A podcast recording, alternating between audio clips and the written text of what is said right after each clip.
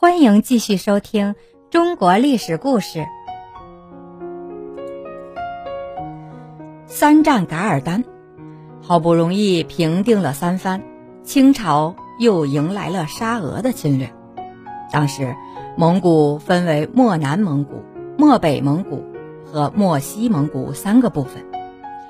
除了漠南蒙古早已归属清朝之外，其他两部也都臣服了清朝。准噶尔是漠西蒙古的一支，本来在伊犁一带过着游牧生活。自从噶尔丹统治准噶尔之后，他野心勃勃，先兼并了漠西蒙古的其他部落，又向东进攻漠北蒙古。漠北蒙古抵抗一阵子失败了，几十万的漠北蒙古人逃到漠南，请求清政府保护。康熙帝派使者到噶尔丹那里，叫他把侵略的地方还给漠北蒙古。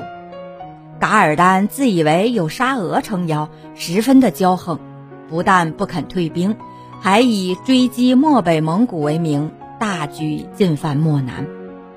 康熙帝召集大臣，宣布他决定亲征噶尔丹。他认为噶尔丹气势汹汹，野心不小。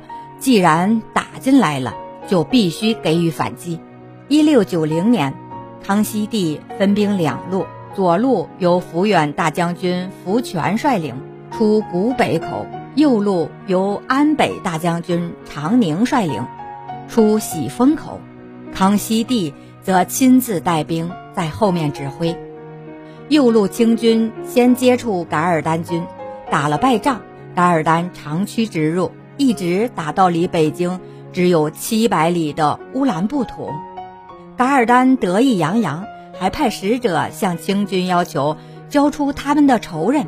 康熙帝命令福全反击，噶尔丹把几万骑兵集中在大红山下，后面有树林掩护，前面又有河流阻挡。他把上万只骆驼缚住四脚躺在地上，驼背上加上箱子。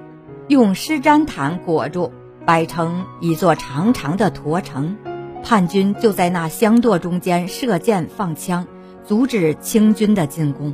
清军用火枪火炮对准驼城的一段集中轰击，炮声隆隆，响声震天动地，驼城被打开了缺口，清军的步兵、骑兵一齐冲杀过去。